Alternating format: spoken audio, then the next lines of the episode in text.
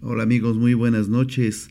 Nos da mucho gusto volverlos a saludar aquí en la radiodifusora, la más peligrosa, la 370, y en AM el 1600 en el Seco Puebla. Aparte estamos también en YouTube, Face, ¿verdad? Instagram y pues todas las plataformas ahora digitales que existen para poder comunicarnos con las personas. Hoy es este, nuestro día jueves 9 de 9 de noviembre de 2023, son las 8.46 de la noche y estamos en el programa Pláticas Médicas y, eh, y algo más. Hoy vamos a hablar de, en, el, tema de, de, pláticas médicas, vamos a hablar de amigdalitis, qué sucede cuando se nos inflaman las amígdalas y sobre todo hasta, dónde, hasta qué problemas graves nos puede llevar porque es, muy grave tener amigdalitis. Lo que pasa es que es, tan común como la gripe que entonces no le ponemos la atención debida. Y en el tema del estudio y análisis vamos a hablar de conociendo a nuestro Dios en cuanto a la creación del universo. Es un tema muy interesante, eh, un tema pues un poco difícil de explicar y de entender, pero que creen que en la palabra de Dios está escrito que Dios creó el universo. Entonces, este, es sorprendente encontrarse con eso en la, que en la palabra del Señor, pues esté escrito precisamente que Él creó el universo. Entonces no hay por qué estar buscándole más. Y además ahí mismo también dice que solo creó vida en la tierra y que la vida la arregló de tal manera que pudiera existir la vida. Y eso se lo dijo a Job, ya lo hemos dicho en otros en otros, en otros programas. El teléfono, el 247-47-160-75 de su servidor. Y el de cabina, me parece que es el 247-47. Mm, este, ¿Cuál es? ¿Bien saben? ¿El de, el de cabina? 247-47. No. no está ahí, ¿verdad? Bueno, bueno, pero tenemos el 247-47, que es el teléfono. Eh, 160-75, el teléfono que me pueden mandar mensajes o o incluso marcar y si quieren incluso eh, colaborar con el programa y que tomemos una sí muchas gracias. Que tomemos una este pues una plática verdad o si alguien porque bueno en este mundo hay de todo y si alguien no cree en esto bueno pues podemos platicarlo y sacarlo al aire siempre y cuando sea propositivo verdad y sea eh, real y sobre todo tenga el conocimiento sobre la palabra de Dios, porque luego muchas veces yo me he encontrado con personas que se ponen a platicar con uno y inmediatamente caen en discusión por una simple necedad de desconocimiento, es decir, porque no han leído la palabra de Dios, entonces no conocen, pero sí son necios, entonces eh, ahí hay un, un error, no digo para hablar, tenemos que como vulgarmente decimos, ¿verdad? Tenemos que tener las pruebas, tenemos que tener con qué, basarnos para poder eh, platicar o, el tema que vayamos a tocar. Miren, empezamos, ¿verdad? Em, eh, dice la palabra de Dios en Moisés 1.33, quiero que lo anoten bien y lo investiguen. En Moisés 1.33 claramente dice, Dios ha creado incontables mundos, pero y por, y por medio de, de esto solo ha dado vida en la tierra misma. Cuando yo encontré esto en Moisés 1.33, en el versículo Moisés 1.33, la verdad me quedé sorprendido, porque es cierto, en Génesis 1.1.2, gracias, estás a él muy amable, en Génesis 1.1.2 nos habla de la creación de los cielos y la tierra dice que la tierra estaba desordenada y vacía y las tinieblas estaban sobre la faz de la tierra, ¿sí? Entonces, eh, ahí nos habla de cómo se creó la, la, vida sobre la, sobre la tierra misma, ¿verdad? Y estaba desordenada. Incluso hay quienes eh, también nos dicen que en la época de los famosos dinosaurios, ¿verdad? Teníamos también, eh, no, había un, no estaba ordenada la vida sobre la faz de la Tierra para que los seres humanos pudieran habitarla. ahí mismo, ¿verdad? En, en, Génesis nos habla también de cómo es que Dios ordenó en un periodo de tiempo de siete días que, no, que bueno, algunos escatólogos y algunos teólogos no han sabido discernir si efectivamente se refiere a siete días o se refiere a X tiempo representado por siete días, ¿verdad? Porque al final de cuentas eh, fue una labor muy fuerte la que hizo nuestro Señor para crear la, la, vida en la tierra. Pero sí podemos darnos cuenta que el único, el único planeta que tiene vida es la Tierra. Y el único planeta que tiene una vida excepcional, que tiene una vida incluso disciplinada, ordenada, eh, animales en sus, en sus géneros, ¿verdad? Y en el cual el hombre, ya sea hombre o mujer, se le dio el poder y, y, la fuerza para dominar sobre todo lo que hay sobre la faz de la tierra, pero para bien, más no para mal. O sea, no podemos estar destruyendo árboles, no podemos estar destruyendo lagos, lagunas, ríos, o como ahorita, ¿no? Que eh, desgraciadamente hay guerras ya por todos lados. Está la guerra de Ucrania y de Rusia, que aquí la anunciamos que iba a suceder. Está la guerra ahorita de Israel, que aquí también lo anunciamos hace tiempo que iba a pasar eso. Porque al final de cuentas ya se están cumpliendo las profecías de Dios sobre la faz de la tierra, porque ya estamos en un periodo de pretribulación. ¿Por qué? Porque simple y sencillamente seguimos siendo malos. No cambiamos nuestra forma de ser, seguimos matando, robando, mintiendo, siendo orgullosos, apoyando el lesbianismo, apoyando el homosexualismo, el robo, etcétera, todo lo que hay tanto ahorita que ya no ya no, hay un día en el cual ya no te, te enteres, ¿no? de que cosas graves han pasado y que se han autorizado el aborto y que se ha autorizado esto, o sea, cosas que, que en realidad no deben de suceder. ¿Por qué? Porque Dios es un Dios de orden. Nuestro Dios es un Dios maravilloso que todo, todo, absolutamente todo, lo hizo en orden, pero para nosotros, para que así podamos nosotros disfrutar de, de, este, de, esta, de esta tierra maravillosa. Basta con ser un poquito observador y ver cuántas tipos de flores, de árboles, de frutos, ¿verdad? De animales, y, tantas cosas que hay a, disposición de nosotros, los seres humanos. Y, y, basta también con poner un poquito de atención y el planeta Tierra es el único planeta que tiene exactamente 24 horas, 12 y 12, para que se divide el día, la noche, el trabajo y el descanso y los días de oración al Señor y de reconocerle a Dios. Y dice claramente que la Tierra está precisamente en un este en un eh, en una distancia propicia para que haya vida. Eh, si estuviese un poco más hacia adelante o más hacia atrás, o nos quemaríamos o nos moriríamos de tanto este calor. Y ahora en la actualidad los científicos han encontrado precisamente que así es, que esa es la situación, ¿sí? Entonces, tenemos que entender y tenemos que aceptar que hay un creador maravilloso, que existe un Dios todopoderoso espiritual con una inteligencia muy fuerte, con una, un poder muy fuerte que incluso nosotros como seres humanos nos es muy difícil entender.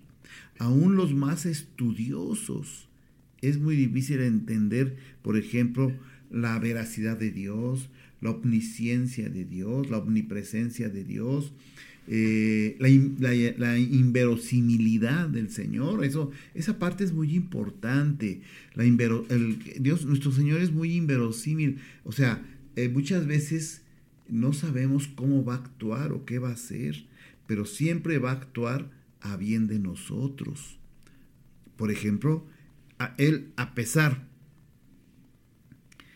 de que sabía que su hijo iba a sufrir y que iba a estar mal, él vio la necesidad de mandar a Jesucristo a la tierra para enseñarnos de que hay un Dios todopoderoso, un Dios precioso y de que nos y de que lo único que él quiere para nosotros es el bien.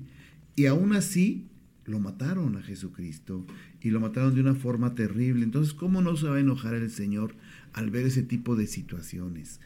Eh, simplemente Él sacrificó a su Hijo de manera humana, porque fue la conversión celestial espiritual que sucedió Jesucristo, porque Jesucristo no nació como cualquier ser humano a través de una relación sexual o íntima, sino fue a través de que el Espíritu Santo estuviese depositado en María y entonces pudiese haberse engendrado Jesucristo.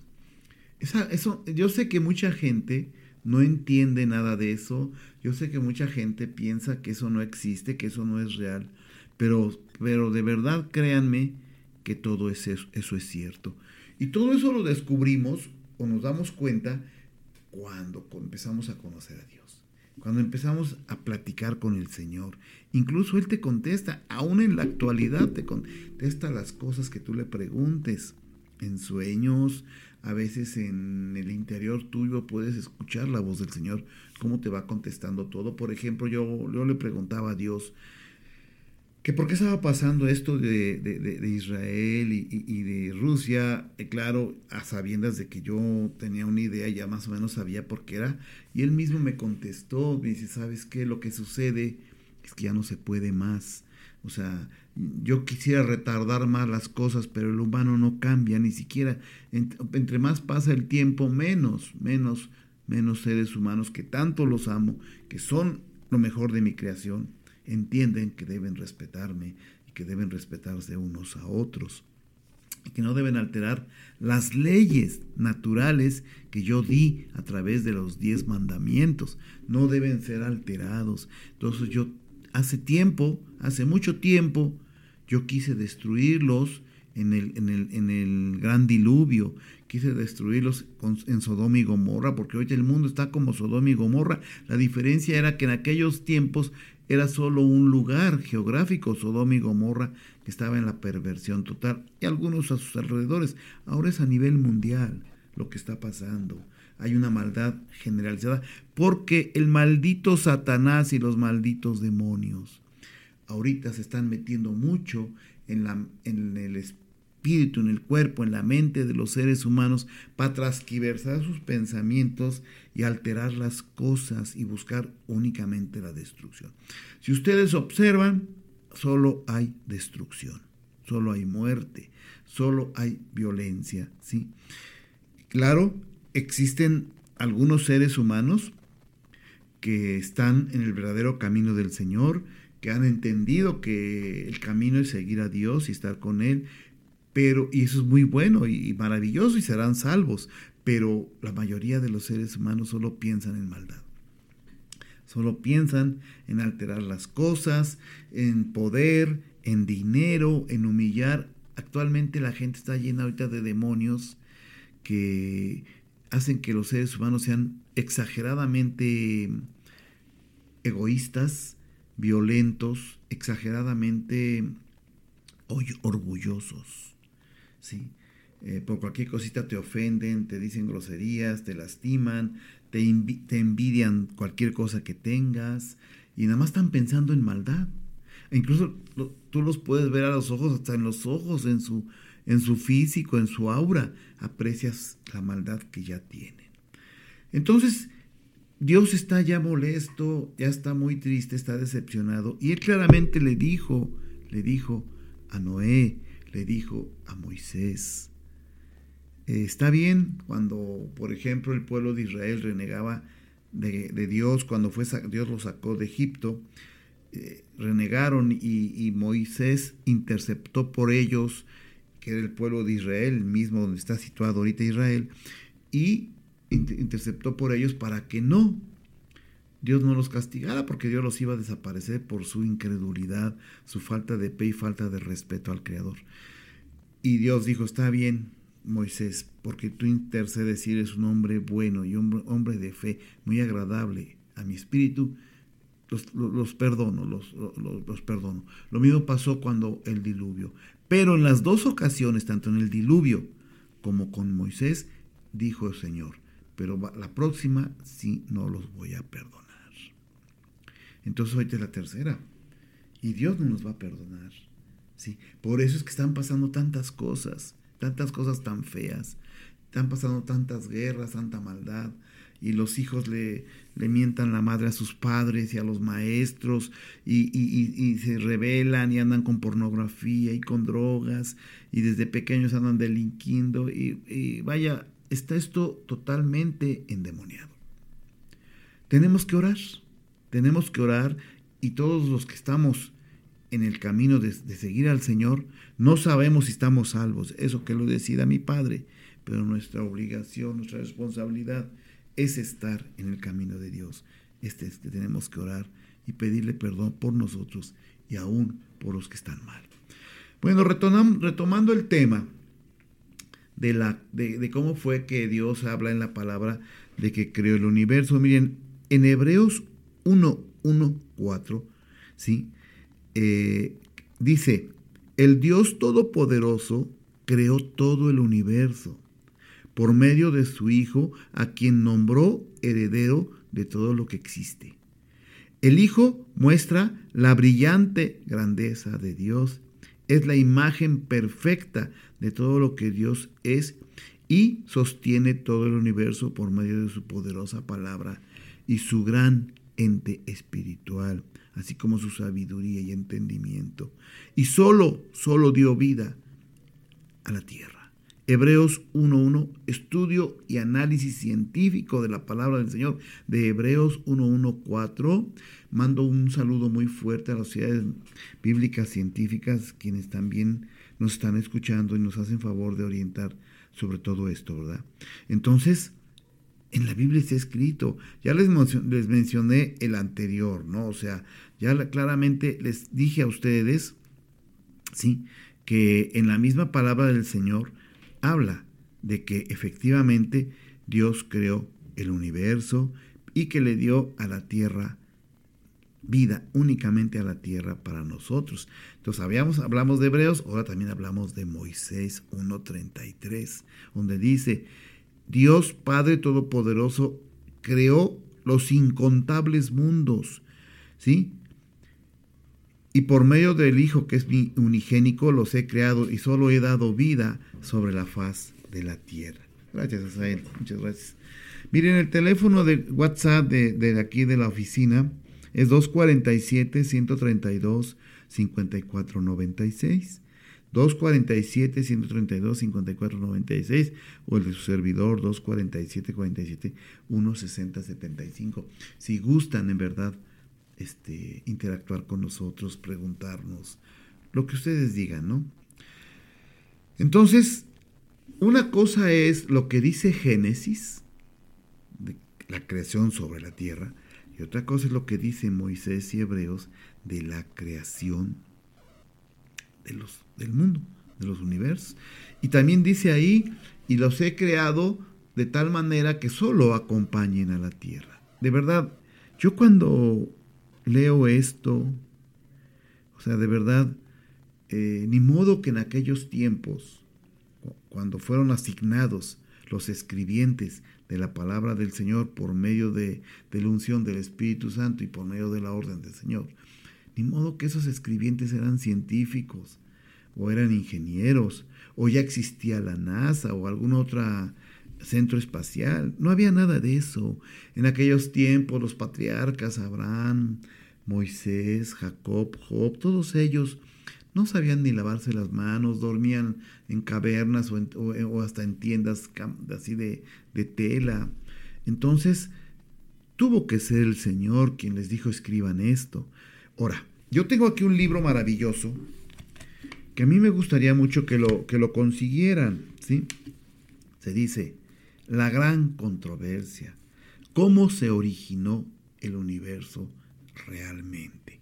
Es un pequeño libro, bueno, ni tan pequeño, tiene sus letras muy, muy pequeñas, pero es un libro de, de 200, casi 300 páginas, entonces no es tan pequeño, donde realmente nos habla bueno, está escrito por científicos, tanto creyentes como no creyentes, pero al final, al final del libro, tanto los creyentes como los no creyentes llegan a la conclusión que existe un creador y que solo dio vida sobre la faz de la Tierra y sobre ningún otro planeta.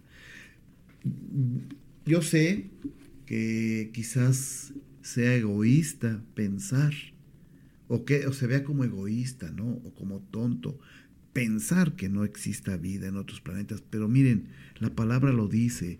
Y aparte la palabra dice que todos esas, esos fenómenos de seres extraterrestres o, o, de, naves son los mismísimos demonios los que andan haciendo todo eso para ir programando la mente de los seres humanos para luchar contra la segunda venida de Jesucristo y sus ángeles guerreros.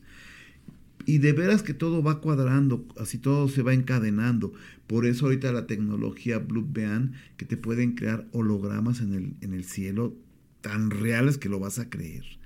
Y por eso ahorita eh, de repente ya aceptan que hay extraterrestres y que hay naves espaciales. Y, pero si ustedes observan, si ustedes observan, las naves extraterrestres hacen movimientos totalmente obtusos, totalmente descomunales, totalmente antigeomátricos, antimatemáticos, cosa que no hacen una nave normal, por la misma fuerza y propulsión de sus motores, la inercia, la gravedad.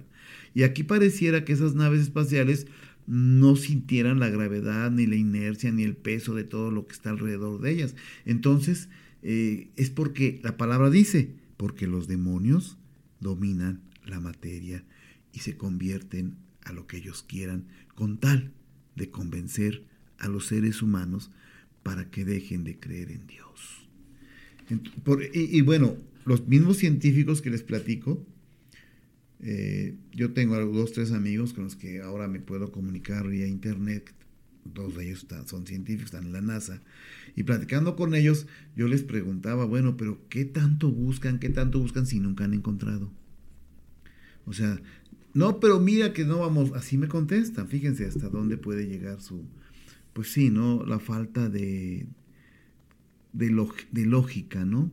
Eh, aunque son personas muy estudiadas, y yo no soy nadie, ellos son muy estudiados, pero ¿cómo es posible que teniendo las cosas sobre su mirada, sobre su propia vista, aún así sean tercos y necios? Marte, por ejemplo, no tiene nada de vida, está más árido que los desiertos de la Tierra, ¿sí? mucho más árido en los desiertos de la Tierra. Lo mismo Plutón, Júpiter, Venus, etcétera, etcétera, etcétera. Son, o cuando no tienen tormentas tremendas, con vientos de 1200 kilómetros por hora que acabarían con todo. Si aquí, por ejemplo, un, huracán que tiene 200, 300 kilómetros destruye todo, o imagínense 1200 kilómetros por hora, también eh, tienen fuerzas eh, de gravedad muy fuertes que nos aplastarían y aplastarían todo lo que llegara ahí, etcétera. Son, son, son planetas, y aún más allá de nuestro sistema solar, son planetas que no están controlados. O sea, que no tienen esa naturaleza que tenemos acá, esa gravedad que tenemos acá, que no están a la distancia propicia del Sol, que no tienen su sistema gravitacional el correcto para que la vida surja. Dicen los científicos que si la, la, medida de la gravedad que tenemos sobre la faz de la Tierra fuera más o fuera menos, no habría vida sobre la faz de la Tierra, con tan solo un poco que estuviera desviada. O sea, hay muchas cosas que nos hablan y nos dicen que efectivamente, pues no hay vida en otros planetas, solo hay vida en la Tierra. Ahorita, por ejemplo, ustedes van viendo la película de Jesucristo. Yo les quería pasar imágenes del, del universo. Pero después dije, ¿para qué? ¿Cómo para qué? Simplemente van a estar pasando algunas esferas que no tienen vida y la Tierra pues sí tiene vida y esas imágenes son repetitivas, ya las conocemos. Es mejor pasar las imágenes de Jesucristo, de que vino a la Tierra a enseñarnos que tenemos que tener fe y creer en ese Creador que creó el universo y que creó todo lo que hay sobre la faz de la tierra. Y de verdad lo podemos apreciar en todo. Aunque usted no fuera un creyente de Dios, por el simple hecho de ser un ser inteligente, con un cerebro pensante y analítico. El simple hecho de tener el, sentido común, ¿verdad? El sentido de la lógica. El simple hecho de, de, observar todo lo que nos rodea y todo lo que hay sobre la faz de la tierra. Bueno, el simple hecho de, de un momento sentarnos y ponernos a comprender cómo funciona nuestro organismo es más que suficiente para creer que hay un creador supremo, grandísimo, que incluso nuestro entendimiento no, a veces no lo puede comprender, y menos si no leemos la palabra de Dios, si no estamos a un lado de Dios. El que estén a un lado de Dios no significa que tengan una irola y que tengan alas y ahora son santos. No, no, no, no, no estoy hablando de eso. Estoy hablando de que simple y sencillamente debemos irnos convirtiendo. El Señor lo que quiere es que nos vayamos convirtiendo poco a poco, ¿verdad? Él sabe que podemos, somos pecadores, pero que ya pequemos menos, que vayamos entendiendo su palabra, sus mandamientos, el sacrificio de Jesucristo. Y pues, a Él le gusta mucho que, que platiquemos con Él hasta para cosas sencillas, que le pidamos ayuda, que oremos. A veces él nos responde luego y también ese es otro tema que tengo para otro día, para otra ocasión, porque mucha gente cree que el Señor debe de responderle lo más pronto posible y no es así. El Señor tiene sus propios tiempos de responder. Él sabe cuándo va a responder, pero nosotros como humanos, nuestra obligación es siempre nunca renegarle, nunca necearle, nunca exigirle, nunca ponernos al tú por tú. Él es el creador.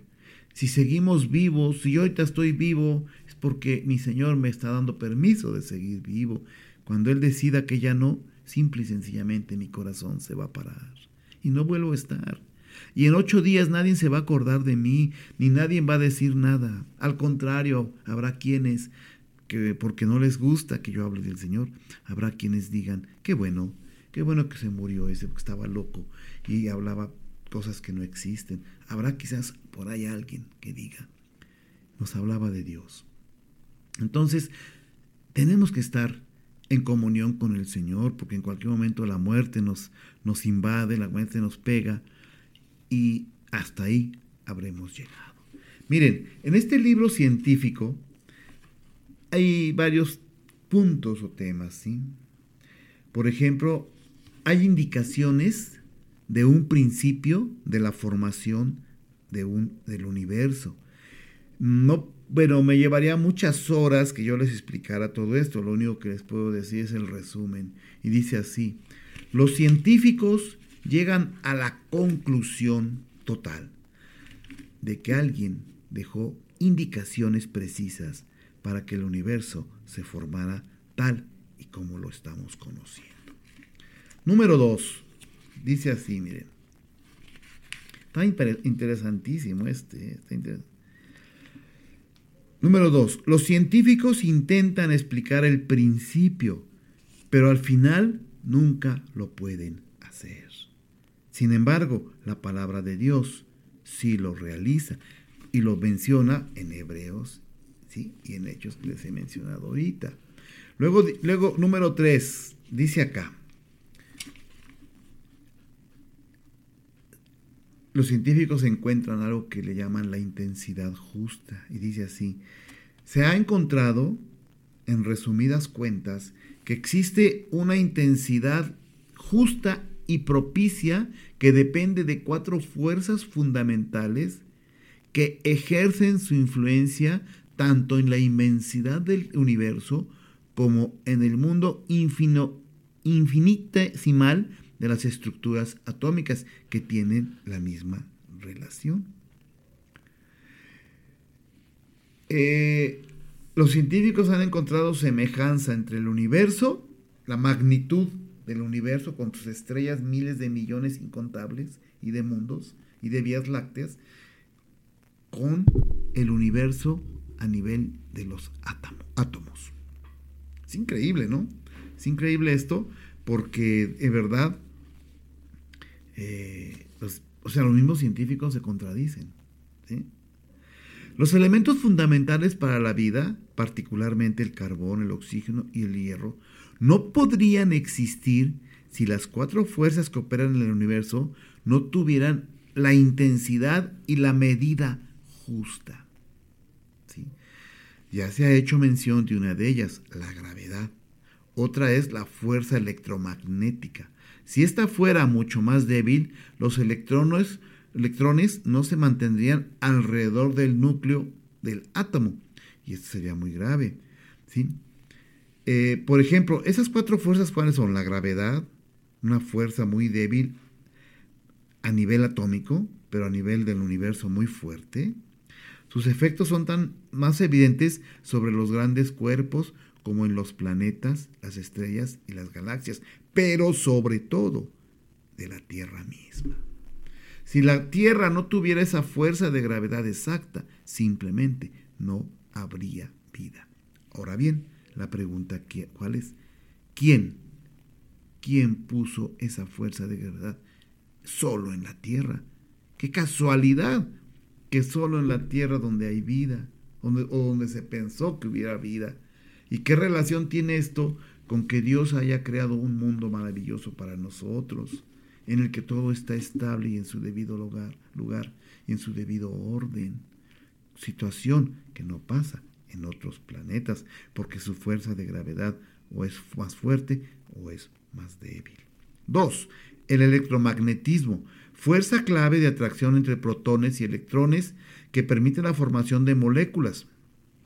Los rayos constituyen una evidencia de su poder. Aún más fuerte es el electromagnetismo en el universo, que mantiene a los planetas en su lugar sobre todo a la Tierra, girando en lo correcto. Caramba, les vuelvo a decir que los mismos científicos se contradicen. O sea, yo, yo no escribí eso, yo nomás lo estoy pasando a ustedes. Lo escribieron ellos mismos. ¿Sí? Entonces, o sea, dice la palabra del Señor que aún el más sabio, si no tiene fe y si no cree en Dios, aún el más sabio con sus propias palabras, se, oscurecerá su entender. Luego, tres, la fuerza nuclear fuerte. Fuerza que une a los protones y neutrones en el núcleo del átomo, misma fuerza nuclear fuerte que existe en el universo, para mantener precisamente a los planetas y a sus lunas a sus distancias propicias, así como a la Tierra girando alrededor del Sol en un movimiento exacto. Qué casualidad que en la palabra de Dios, escrita hace muchísimos años, que no había científicos, que no había nada de eso, Dios les pone a escribir, y he puesto a la tierra en el lugar exacto, ni más atrás, ni más adelante, y gira sobre la nada para mantener la vida. O sea, no sé ustedes, pero pues no sé qué más se pueda tener que estar buscando y gastando tanto dinero, mejor hay que darle de comer a los que no tienen que comer, que es lo que realmente importa, y no estar gastando en naves espaciales para ir a buscar lo que no existe, ¿sí? Luego dice la fuerza 4, número 4, la fuerza nuclear débil. Fuerza que controla la desintegración de los elementos radiactivos y la actividad termonuclear eficiente del Sol. De tal manera que se ha encontrado que el Sol es un astro que pareciese estar programado a, a trabajar de acuerdo a la vida que hay sobre la faz de la Tierra. Y por lo tanto también está a la distancia propicia. Bueno, volvemos lo mismo. La palabra dice que Dios puso el sol en el lugar correcto y a la distancia propicia de la, Tierra para que la vida surgiera.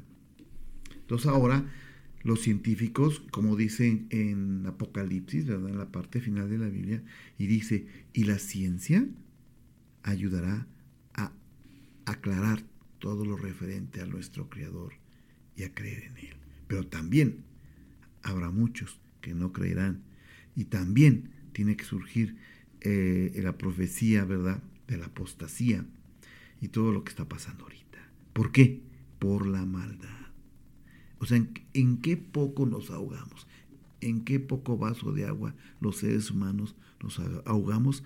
Habiendo tantas cosas más importantes e interesantes que descubrir. ¿Por qué en lugar de hacer guerras no utilizan ese dinero para la ciencia, pero para conocer a Dios?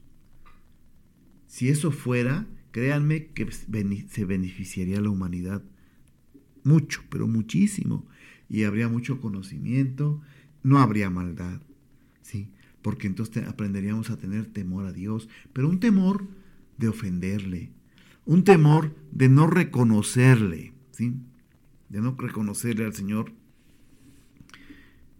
todo lo que ha hecho. Miren, en Romanos 1.20 dice así, porque desde la creación del mundo y del universo, sus atributos invisibles, su eterno poder y divinidad se ha visto con toda claridad, siendo entendido por medio de lo creado, de manera que no hay excusa de no creer. Romanos 1, 20, por eso se los estoy, se los estoy diciendo acá. En Nehemías 9, 6 dice, solo tú eres mi Señor el grande, tú hiciste los cielos, los cielos de los cielos con todo tu ejército. Aquí se refiere a los cielos, al primer cielo que está sobre la faz de la tierra y los cielos de los cielos al universo, a los cielos del universo. Eh, dice con todo su ejército, ¿sí? De ángeles, la tierra y todo lo que en, ella hay, los mares y todo lo que hay en, en ellos. Tú das vida a todos ellos y el ejército de los cielos se postra ante ti, ¿sí? Para reconocer tu grandeza y tu divinidad. Solo hiciste vida en la tierra. Aquí no dice, aquí no dice, sí habla del universo, pero aquí no dice que hizo vida en, en otros planetas. Aquí dice que hizo vida únicamente sobre la faz de la tierra. En Génesis 1.1 dice, en el principio Dios creó cielos y la tierra, incluido el ordenamiento del universo estudio y análisis de la palabra del Señor. En Isaías 45, 7 dice, el que forma la luz y crea las tinieblas, el que causa bienestar y crea calamidades, yo soy el Señor, el que hace todo esto, ya sea que hagas lo bueno o que hagas lo malo. O sea, también como Dios que es, también hace juicio y castigo. Claro, Ustedes lo hacen con sus padres, ¿por qué se espantan? Ah, hay una persona que luego me decía, oiga, usted habla de Dios y habla de un Dios amoroso, un Dios, entonces ¿por qué castiga? ¿Por qué permite esto? ¿Por qué permite el otro? A ver, Dios como dueño de todo lo creado, tiene derecho de hacer juicio cuando la maldad está progresando, cuando el ser humano no entiende que debe respetar a Dios entonces el Señor tiene que actuar. Bueno, ahora vámonos a nosotros como padres. ¿Es acaso que no hacemos lo mismo con nuestros hijos? ¿O acaso deja usted que, su hijo le siga robando, esté violando a su hermana y hasta a su madre, y que a usted le hable con groserías? Lo mínimo que usted puede hacer es correr a ese hijo porque no guarda, le guarda respeto a usted. Y eso que usted no es nada comparado con Dios. Ahora imagínense el respeto a Dios. Esa es la realidad. En Isaías 66, 2 dice, todo esto lo hizo la mano de Dios, y así todas estas cosas llegaron a ser, declara el Señor. Pero a éste miraré, al que es humilde y constricto de espíritu, y que tiembla ante mi palabra y reconoce todo lo que he creado. Estudio y análisis del versículo Isaías 66, 2. Dios ha creado todo el universo, los animales, las flores, porque de la nada, nada sale. Ese es una... Ese es un concepto científico humano en el cual nos habla que de la nada nada puede salir. Y es la realidad. La nada es nada. ¿Sí? En todos los científicos han encontrado muchas cualidades del universo de que fue creado, de que fue formado, de que fue formado por alguien mucho, muy superior a nosotros. Y no estoy hablando del Dios, ni el único pastor Jesucristo y Espíritu Santo, del catolicismo, de los testigos de Jehová, de los mormones, etc. Y de verdad, no traigo nada contra ellos, cada quien cava su propia tumba, cada quien eh, sabrá en, que, en el momento, porque todo tiene su tiempo, hay tiempo de morir, tiempo de vivir y tiempo de pagar el pecado, la necedad, la soberbia, el orgullo. Todo tiene su tiempo. Lo que sí sé decirles es que estoy hablando de ese Dios creador de todo, de ese Dios que mandó a su Hijo Jesucristo y que nos dio un Espíritu Santo y que usó a María para que naciera Jesucristo. Nada más. No hay más. Todos los demás, que San Judas Tadeo, que San Martín, quién sabe qué, sí, pudieron haber sido muy buenos eh, evangelizadores, pudieron haber sido hasta, bueno, profetas nada más fueron los profetas del principio, pastor pues nada más fue Jesucristo, pero evangelizadores, gente que comunicó el conocimiento y la palabra de Dios, pero simple y únicamente fueron tomados por el Señor para proclamar su palabra, como ahorita a mí. Yo no valgo nada ni soy nadie, ¿sí? Ni estoy salvo, nada, nada, no me, ni me siento nada, de verdad, quiero que lo entiendan perfectamente bien, porque no soy nadie, en absoluto soy nadie, y el único que, que me puede salvar es mi Señor. Pero hubo un día en mi vida, en mi existencia, que siendo pecador, siendo mentiroso, idólatra, hasta tomaba lo que no era mío, eh, engañador y todo, hubo un día que Dios me tocó. Y en un sueño me dijo, quiero que hables de mí y de mi Hijo Jesucristo. Al principio yo me no lo creía, como todo ser natural, común y corriente, no creíamos, no, cre no creemos, no lo creía y varias veces insistió mi Señor hasta que entendí, hasta que entendí que Él quería eso de mí. Y por eso estamos acá, en este programa y por eso también usa al licenciado José María y su revisora y a, este, a su esposa, a Sael, que también me da mucho gusto, que es un gran seguidor de Dios. Entonces, ese es todo. No es otra cosa.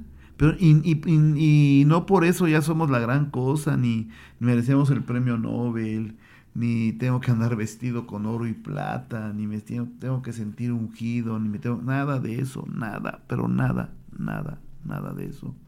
Al contrario, entre más, entre más eh, leemos, menos sabemos. Pero yo le pido a Dios, siempre que vengo al programa le pido a Dios, mi Señor, dame las palabras correctas para poder explicar tu palabra y dime qué quieres que hablemos. No crean que yo escogí el tema, él me indica lo que tenemos que platicar este día. Es maravilloso, es maravilloso, es hermoso levantarse en la mañana, eh, abrir los ojos y darte cuenta que estás vivo y que sales y ves la luz del sol y ves los pájaros pasar y trinar y puedes ver la montaña, la Malinche en el caso de Huamancla y, puedes ver ese cielo azulado y los animales y tus animalitos y tu gato y tu perro y tu familia y, aunque a veces tu misma familia eh, te hace a veces un lado porque piensan que ya estamos locos, piensan que estamos mal, pero no importa. Dice la palabra de Dios que a todo aquel que hable del Señor hasta su tercera generación puede salvar. Entonces todo lo dejamos en, manos y la voluntad de Dios. En Efesios 3.9 dice, y sacar a la luz cuál es la dispensación del misterio que por los siglos ha estado oculto en Dios. ¿Cuál? El haber creado todo, desde el universo hasta la vida sobre la faz de la tierra. Efesios, estudio y análisis de Efesios 3.9. En Apocalipsis 4:11 dice, digno eres mi Señor y Dios nuestro de recibir gran gloria y el honor y el poder, porque tú has creado todo, todo lo que podemos ver y todo lo que hay sobre la faz de la tierra y aún más allá de los cielos. Y por tu voluntad existen y fueron creadas. yo lo estoy leyendo acá, o sea, de verdad, de mi, de, aquí tengo mi Biblia, para que no digan que yo estoy inventando, porque alguien también eh, me decía que yo inventaba. Digo, ¿qué voy a inventar de verdad? Ni siquiera, no hay, no hay necesidad de inventar nada, porque ya todo está escrito. Entonces, además dice la palabra del Señor que maldito sea que le quite un tilde y un coma a la palabra de Dios. Dice en Isaías 37, 16, Oh mi Señor de los ejércitos, Dios de Israel, que estás sobre los querubines, solo tú eres Dios de todos los reinos de la tierra y aún más allá de las fronteras de los cielos. Tú hiciste los cielos, la tierra y todo lo que hay aún más allá, o sea, el universo. Entonces, está escrito, está escrito acá. Entonces, por, de verdad, tenemos que entender que, que Dios existe y que Él creó todo. Como les digo, esas cuatro, esos cuatro puntos de punto de vista científico humano que ellos analizan, ¿verdad? Entonces esos cuatro puntos son la gravedad, el electromagnetismo, la fuerza nuclear fuerte y la fuerza nuclear débil. Yo les invito a investigar esto, ¿verdad? A que lo chequen y, lo, lo analicen, lo razonen y se pongan en comunión con Dios para que les dé la sabiduría y el entendimiento de entender, valga la repetición, todo esto que estamos Ahora bien, existe una teoría que nos habla de la combinación de coincidencias que, pueden ser científicas y celestiales, pero sobre todo las celestiales son las que mandan. ¿Sí? Aquí nos habla de que existe una serie de, le llaman coincidencias entre comillas, más bien yo le llamaría de situaciones, ¿no? Porque coincidencia me suena como que algo que de repente apareció pues así, nada más y ya. Y no, todo tiene, todo tiene una mm, un porqué. Tenemos a un gran científico, teólogo, de nombre Fredman Dyson, matemático y físico y biólogo, que explicó la combinación de todas estas situaciones que tienen que, que, se, que se han encontrado entre el universo y la Tierra para la existencia del mismo universo y de la Tierra en ese mismo universo. En la actualidad existen potentísimos eh, microscopios que ya ven mucho más allá de nuestras fronteras, ¿verdad? De, por ejemplo, de Plutón, ¿sí? Ya ven otras galaxias, ya ven otros mundos, ¿sí? Y no han encontrado vida. Ahora, hay otro científico de nombre Carl Holmes, el cual explica algo que también en la Biblia está dicho. Y hice al hombre única y exclusivamente para vivir sobre la faz de la tierra, no para vivir fuera de ella. Bueno, ¿es acaso, es acaso que los seres humanos pueden sobrevivir en otro planeta? Tienen que usar trajes súper especiales. Tienen que hacer una serie de situaciones muy grandes para tener el oxígeno que aquí tenemos, la gravedad que aquí tenemos, el ambiente terrenal que aquí tenemos. O sea, nada que ver. O sea, como hablan mucho de poblar Marte. Pero tienen que hacer una super inversión para hacer una megaciudad con un aire artificial. Eh, ¿Cómo le van a hacer para.? Porque Marte se está congelando siempre, porque está más retirado del Sol, hace mucho frío. Entonces tienen que usar aparatos muy grandes y potentes que siempre estén trabajando para mantener la temperatura ambiente que tenemos aquí en la Tierra. Si aquí, en dos horas que cambie el clima, nos estamos muriendo de frío o de calor, Ahora imagínense, no, y, no, y les pongo por ejemplo Marte, que es lo más cercano a la Tierra. Ahora imagínense otros planetas mucho más alejados. Oh Dios mío, qué gran necedad tiene el hombre en cuanto a, que Dios es el creador. De verdad. Es increíble esto. Es increíble que seamos tan tercos y necios y tan cerrados de ojos. Y van a gastar millones de millones de dólares para poner simplemente unas cuantas cúpulas sobre Marte para que pueda sobrevivir la gente dentro de esas cúpulas y no va a poder salir excepto que salga con trajes especiales, con aparatos especiales, a un mundo mil veces más árido que los desiertos de la tierra y que no van a encontrar ni un árbol, ni un árbol de manzanas, de peras, de ciruela, de frutas. No van a encontrar ni un animal, ¿verdad? Ni un pez. No van a encontrar nada. O sea, ¿cuál es el chiste? ¿Cuál es el chiste? Pero el hombre, terco y necio, lo quiere hacer. ¿Sí?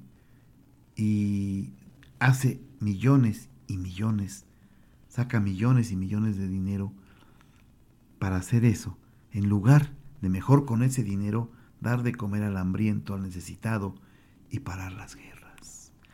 Yo veo las guerras ahorita de Israel y no puedo criticar a Israel porque Israel es el pueblo del Señor, pero creo que está en juicio Israel ya ahorita. Tampoco eh, mm, Ucrania, la guerra de Ucrania y Rusia es el inicio de God y Magod.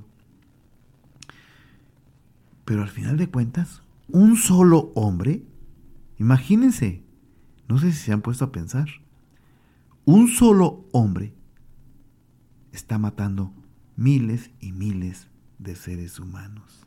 Un solo hombre por sus órdenes, ¿no? O sea, Putin ordenó matar. A lo mejor existen sus, eh, sus ¿cómo, se podría decir?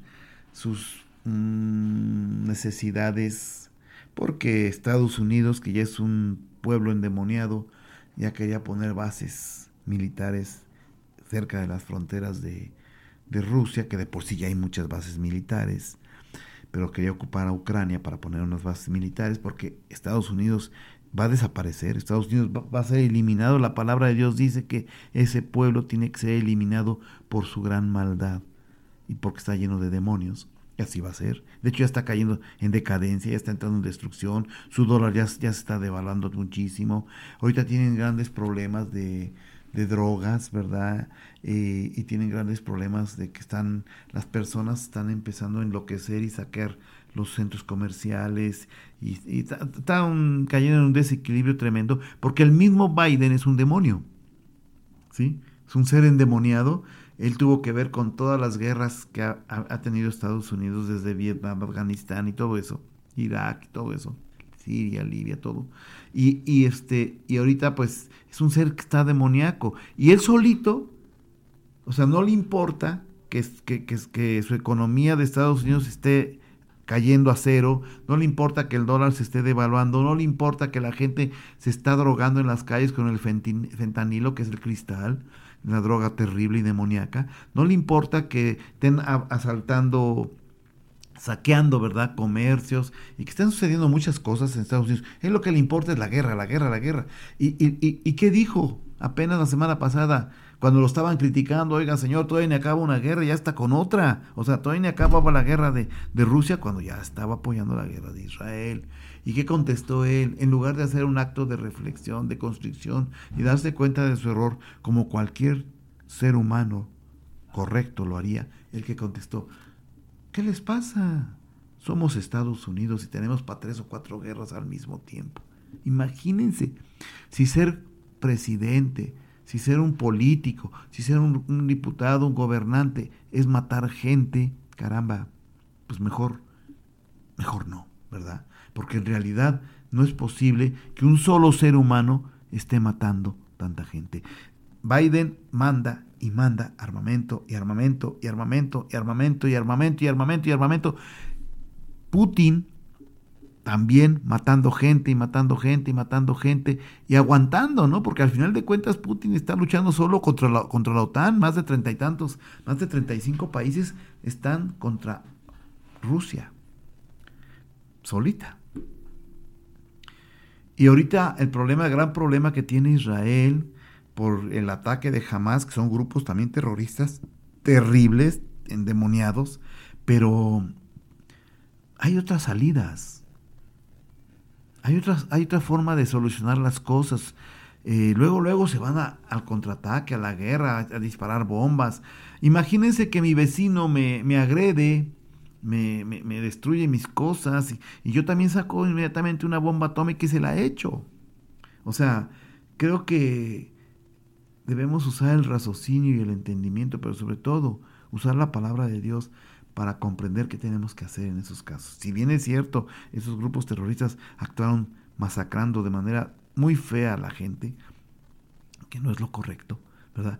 Pero ¿por qué ahorita, por qué ahorita eh, el presidente de Israel está matando niños, niñas, abuelos, doctores, de todo? O sea, eh, ciudadanos comunes y corrientes. O sea, debería de perseguir a los terroristas nada más, ¿no? Entonces son, son situaciones que se están dando muy terribles y muy fuertes y la verdad de las cosas no podemos criticar a Israel.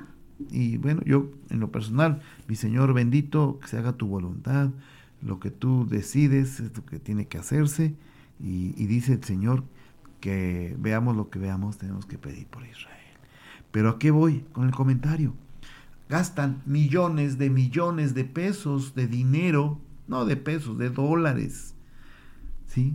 Millones de millones para mandar naves espaciales, para querer crear vida en otros planetas, cuando no se va a poder cuando no va a ser, imagínense esa tierra tan árida de, de Marte, que no da pero nada, pero nada en absoluto. Luego sacan imágenes que según encontraron una cara, que según encontraron una construcción, que según encontraron eso. No son más que lo que los científicos serios este, catalogan como efectos visuales por sombras o por reflejos. Entonces, no nos queda más que entender que debemos creer en nuestro Señor tal y como, como debe de ser, sin tanto aspaviento, sin tanto problema, y pues agradecerle a Dios que nos haya dado un mundo maravilloso, un mundo precioso, lleno de la mejor vegetación, las mejores aguas, los mejores animales, las mejores frutas, y ya nada más nos falta ser los mejores seres humanos. No, no seguir contaminando, no seguir eh, acabando ríos, lagunas, mares, la tierra. Eh, hay grandes empresas que con tal de seguir vendiendo su producto le pagan mucho dinero a un, a un presidente, un diputado, un gobernador, que, qué sé yo, con tal de que sigan tirando sus, sus residuos tóxicos a los ríos, a las lagunas, a los mares. O sea, ¿cómo? No entiendo. O sea, ellos mismos van a necesitar algún día agua de ese lugar, tierra de esos, y, no, y va a estar contaminada por ellos mismos. Por eso la palabra de Dios dice, el mismo hombre destruirá lo que yo le he dado como paraíso. Bueno, así es esto. En Isaías 45, 18 dice, porque así dice el Señor que creó los cielos y más allá de los cielos. Él es el Dios que formó la tierra y la hizo y la estableció, así como todo lo que la rodea no la hizo en un lugar desolado, sino que la formó para ser habitada por lo mejor que, ha que Dios ha creado, que es el hombre y la mujer. Esto se los he dicho hace muchas veces, ¿sí? Muchas veces. Entonces, y así hay muchos versículos que yo les podría a ustedes, em, pues sí, ¿no?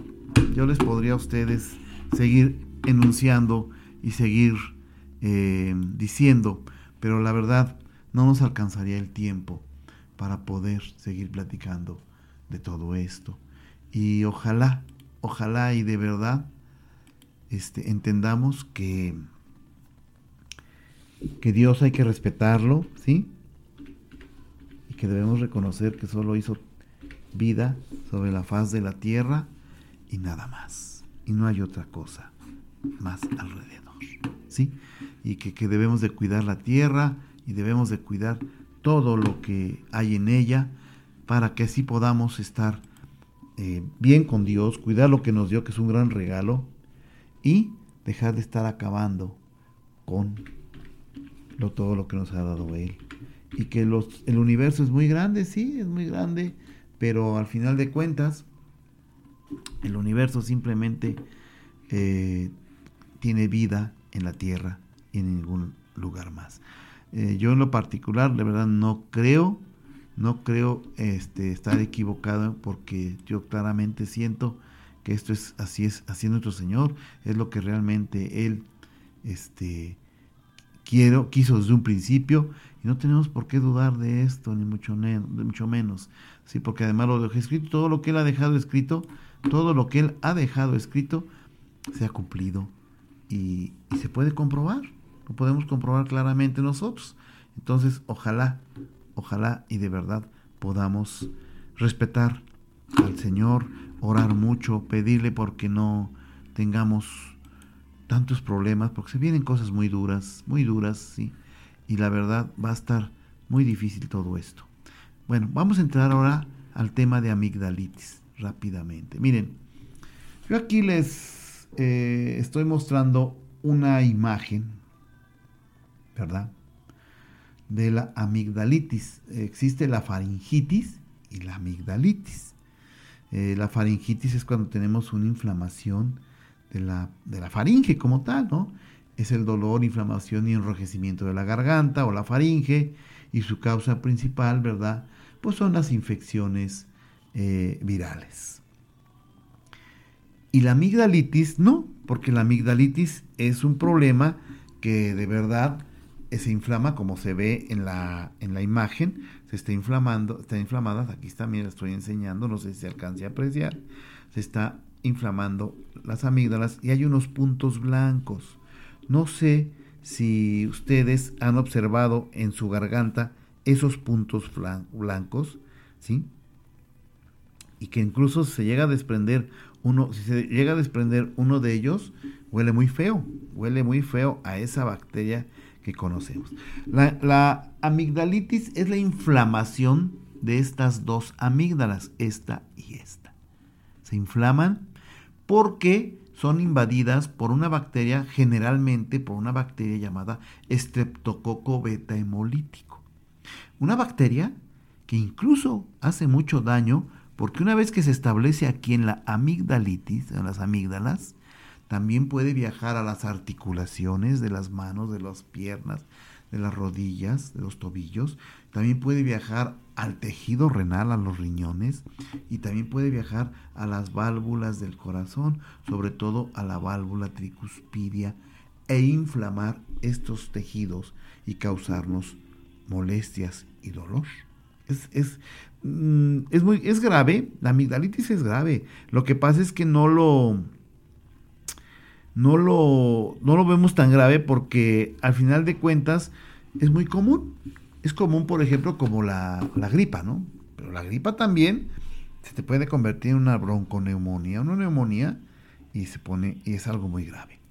Entonces, la amigdalitis también. Imagínense que esa bacteria, el estreptococo beta hemolítico, se va a las válvulas del corazón y nos provoca un soplo cardíaco o una insuficiencia cardíaca que nos va a provocar hasta un paro cardíaco, ¿no? Entonces, o, se va a las articulaciones de las rodillas y nos produce artritis reumatoidea y llega al grado de incapacitarnos, de inflamarnos a tal grado las articulaciones que no las vamos a poder menear. O se va a los riñones y nos produce lo que llamamos pielonefritis estreptocópsica crónica. ¿Qué significa? Que los riñones se infectaron de esta bacteria, se inflamaron, están muy inflamados y se están destruyendo. Y eso nos va a llevar a insuficiencia renal. Apenas tuve un paciente, no digo su nombre porque eso no debe de ser, pero tuve un paciente el cual sufría de amigdalitis crónica y me viene a ver al consultorio y resulta que ya tenía grado 2 de insuficiencia renal le hacemos estudios, los estudios pertinentes, ¿verdad? Determinación de estreptococo en sangre, en los riñones, biometría hemática, etcétera, etcétera. Los estudios, química sanguínea, para ver los asuados, para ver el grado de insuficiencia renal. Y ya el paciente tenía muy destruidos los riñones por inflamación. Porque los riñones, bueno, no sé si alguien de ustedes ha comido riñón, pero el riñón es como un frijolito, es muy duro. Dentro del riñón es el parénquima renal, entra el conducto donde circula la orina, entra el la vena, la arteria, donde circula la, vena, la sangre arteriosa, la sangre venosa, y luego pues nos vamos hasta la unidad funcional del riñón, que es la nefrona, ¿verdad? Y el glomérulo, donde se hace la conversión, por ejemplo, de tomar Coca-Cola oscura y sale transparente, etcétera, etcétera. Bueno, los riñones a ese nivel son muy delicados. Si tan solo por no tomar agua, los riñones sufren cierto grado de, de insuficiencia. Entonces imagínense una bacteria que está ahí atacando los riñones, inflamándolos, inflamándolos y destruyendo los glomérulos. Llega un momento que caemos en insuficiencia renal y el paciente va a estar muy grave, como en este caso mi paciente, que incluso ya tenía una anemia terrible, se le tuvo que mandar a poner sangre, se le está dando un tratamiento, pero la verdad no sabría decirles si depende de los umbrales renales de su cuerpo y de su fuerza de su cuerpo y todo eso, para que pues, Dios permita que salga adelante se recupere, y si no, tendrá que ser lo que es este el lavado renal, ¿verdad? incluso hasta el trasplante renal. O sea, eh, son cosas muy fuertes. Por eso es que es bien importante checarnos por lo menos cada seis meses nuestro cuerpo, hacernos estudios, hacernos este, unas radiografías, hacernos una tomografía o, una, un ultrasonido de nuestros órganos, todos, del hígado, del páncreas, sobre todo de los más principales, hígado, páncreas, riñones, etcétera. Un electrocardiograma para ver nuestro corazón, porque es, eh, está comprobado que si a tiempo, si a tiempo detectamos una enfermedad en nuestro cuerpo, tenemos salvación, incluso el cáncer. Si nosotros encontramos un cáncer a nivel localizado simplemente y lo atacamos a tiempo, el, cáncer no, no, no se ha ido a otros órganos, entonces este, es curable. ¿Por qué? Porque se estirpa el tumorcito que está localizado y no se haya irradiado a otros lugares, no hay metástasis y entonces el paciente pues, va a vivir muchos años. Pero si el paciente ya echó metástasis y el cáncer ya se fue a otros órganos, ya la salvación es muy corta, eh, la sobrevivencia es muy corta desde el punto de vista médico. Claro que lo último que tiene la palabra es Dios. Yo he visto pacientes que con la oración se han sanado de cáncer y ahí siguen vivos. ¿sí? A lo mejor es difícil que lo crea usted, pero así, al menos yo, sí he vivido esas situaciones gracias a la oración con nuestro Señor. Y de veras, quien no tenga dinero para revisar su garganta, sus amígdalas, no tenga dinero, acuda a mi consultorio. Está bajo de Coppel aquí en La Morelos y con todo gusto yo les reviso su gargantita, se la checamos, tengo una lámpara especial de luz este, ultravioleta para detectar esos puntos blancos y de luz super blanca para ver el grado de inflamación que tiene, el plasmógrafo, etcétera. Y si no, pues visualmente se ve, ¿no? Y entonces te doy su tratamiento. Si tengo el medicamento, con todo gusto se lo doy. Si no, por lo menos le indico lo que tiene que comprarse o lo canalizamos con alguna área de gobierno para que le den sus tratamientos médicos. Por cierto, en estos días estuvo el tren de la salud, acudan a él, eh, eh, son, ya está muy bien equipado, es, eh, igual que salubridad, ya también está muy bien equipada, ya no tengan ustedes este, dudas sobre la atención de salubridad, al igual que el Seguro Social, el ISTE, el gobierno, este gobierno del de, licenciado Obrador se ha ocupado de equipar mucho y sobre todo el, gobierno de la, de la gobernadora, la licenciada Lorena, se ha eh, dedicado a la tarea de equipar mucho los hospitales del estado de Tlaxcala y están muy bien equipados. O sea, lo, que se ve no se juzga, ¿no? Entonces tengan confianza y atiéndanse. Y si alguien eh, quiere acudir a mi consultorio y no tiene para atenderse, con todo gusto lo revisamos y le decimos si tiene amigdalitis crónica y si esta bacteria ha irradicado hacia otras partes del cuerpo humano, como los riñones, ¿verdad? El corazón, etcétera, las articulaciones. El mejor medicamento antibiótico para este tipo de infecciones es la penicilina G benzatínica intramuscular, ¿verdad? También la, ampicilina, la mocrólidos, la eritromicina y la eritromicina. Pero este, eso lo tiene que prescribir un médico, no usted. Usted nunca debe de automedicamentarse, jamás, ¿sí? Eh, es importante también hacer una prueba, un raspado de la garganta, porque muchas veces no es el estreptococo, es la cándida, que es un hongo, o es un virus, ¿verdad? eh, o es otro tipo de bacteria la que está invadiendo ahí. Entonces le hacemos al paciente un raspado de la cavidad eh, bucal, de las anginas, lo mandamos al laboratorio con antibiograma y entonces ya ahí nos va a decir el laboratorio qué cantidad mayor encontró de X bacteria. Y hasta nos dice con qué antibiótico lo tenemos que tratar. Esta enfermedad también inflama los ganglios linfáticos. ¿sí? Ya sea los ganglios linfáticos de las axilas, los ganglios linfáticos de la garganta, las ingles. Entonces también hay que revisar que no estén inflamados los ganglios linfáticos. Y cuando es viral, también es muy peligrosa, porque hay una bacteria que incluso se, se llama la enfermedad del beso, ¿verdad? Que se pasa a través precisamente de una persona, dos, digamos, un hombre, una mujer, el hombre tiene la amigdalitis, besa a su novia y le va a transmitir la bacteria o el virus.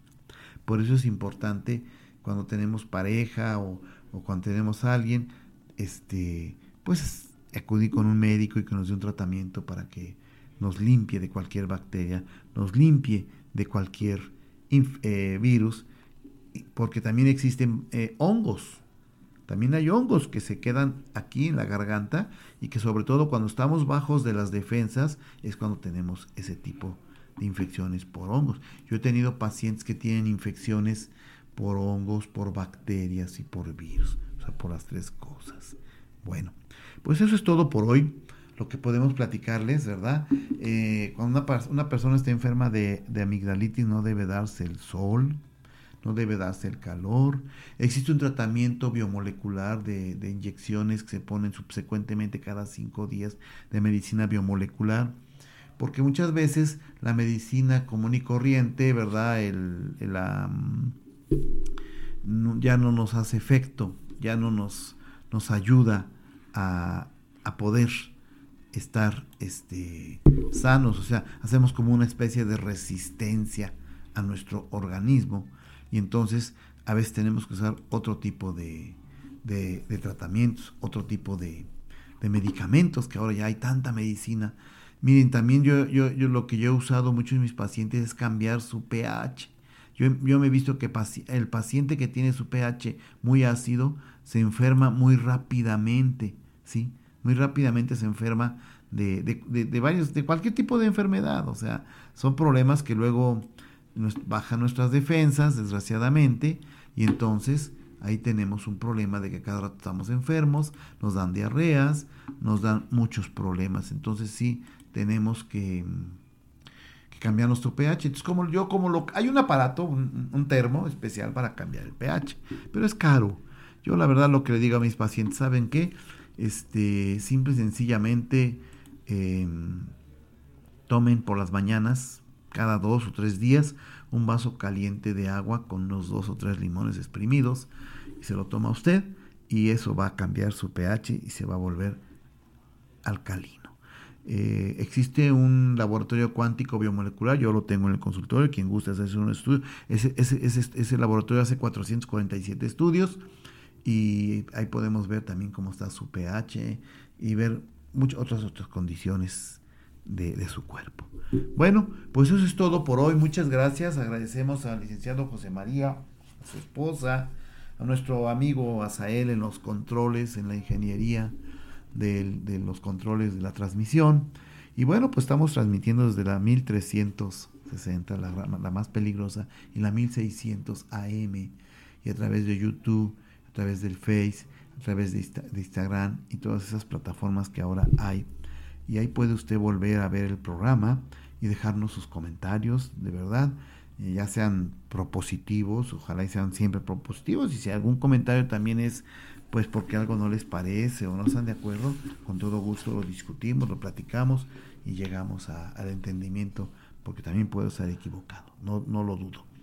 Y este, y finalmente, pues démosle gracias a Dios enormemente por la vida que nos da, Démosle gracias a Dios por haber creado un mundo especial para nosotros, donde podemos habitar sin usar cascos, sin usar eh, eh, equipos especiales, ni mucho menos, donde simplemente puedes ir a pescar, puedes ir a, comer un fruto sabroso, ¿verdad? Y variedad de frutos, de verduras, de legumbres, eh, y donde hay variedad de animales. Y a mí me gusta mucho observar la vida silvestre, me gusta mucho observar, ahora con el internet podemos hacer muchas cosas, me gusta mucho observar la vida del mar. Eh, a veces no podemos viajar en persona para hacerlo porque tanto por la seguridad que está terrible como por la cuestión económica. Pero bueno, junte su dinerito y se compra una pantalla de 75, 80 pulgadas curva con un buen sonido, hasta un buen estéreo le puede sacar un buen sonido y verá que compra un sillón bien acojinadito y verá que va a disfrutar esos paisajes tan hermosos que Dios creó para nosotros, esas imágenes de paisajes sobre la faz de la tierra, incluso del universo mismo, los grandes documentales y todo lo que ahora se puede ver en Internet. Demos, démosle al Internet un uso positivo y no negativo. No estar viendo programas violentos, no estar viendo eh, programas de homosexualismo, programas de lesbianismo, programas de guerras. Y, no, eh, veamos lo que Dios nos dejó lo maravilloso que dejó en este planeta para nosotros, para disfrutarlo y sobre todo darle gracias a Dios de que todavía nos mantenga con vida. Miren, ya pasamos la pandemia, gracias al Señor nos permitió seguir viviendo, hay que darle gracias al Señor. Entonces, ¿cómo no le voy a agradecer? ¿Cómo no voy a cambiar? ¿Cómo no voy a tener una conversión de lo, de lo, de lo, de lo malo a lo bueno? ¿Cómo no voy a agradecerle al Señor que sigo vivo? porque la palabra de Dios dice claramente que cuando morimos, nada, absolutamente ya nada podemos hacer. Acaba de pasar la temporada de muertos, que no es más que, pues, una, una forma, ¿verdad?, de, de, recordar a nuestros muertos, pero ellos no sienten, ellos no ven ya nada. La palabra dice, el muerto, muerto está, y no siente, no oye, no escucha, no ve por nosotros. Si nosotros pedimos a Él, Él no nos escucha, quien nos escucha es el Espíritu de Dios, a lo mejor para que perdone los pecados de, nuestro familiar muerto. Y realmente son tradiciones, y la tradición de los muertos eh, en, es, mexicana es muy bonita. Nada que ver con la tradición diabólica de Halloween, que ahí es, eh, se celebra a Satanás y a sus demonios en esos días. Y, y, la, y la tradición de los muertos en México es una tradición, como tal, como lo dice, una tradición, es una tradición bonita, una tradición muy impactante, muy, muy, muy, muy, muy, muy, colorida, pero no es más que eso, una tradición y nada más. Eh, lo de Halloween es, muy peligroso, abren puertas, abren eh, puertas espirituales para que los demonios entren y luego de ahí se malignizan niños. Estaba yo viendo las noticias de un niño de 17 años que por ser, estaba celebra, celebró el Halloween invocando al demonio y este se posicionó de él y fue el que fue y balació la escuela. O sea, eso es lo que pasa cuando abres puertas, cuando abres umbrales, ¿verdad? Para que entren los demonios y, y te empiecen a posicionar de tu espíritu, tu mente y tu corazón. No hay que hacer nada de eso, hay que orar, orar a Dios. Hay que buscar al Señor. Hay que pedirle al único y gran pastor que es Jesucristo a través de su sangre preciosa y el grandísimo Espíritu de, Dios. Bueno, que descansen. Buenas noches. Eh, fue un placer estar con ustedes. Dios los bendiga y los cuide. Y si Dios lo permite, pues nos veremos la próxima semana. Hasta la próxima.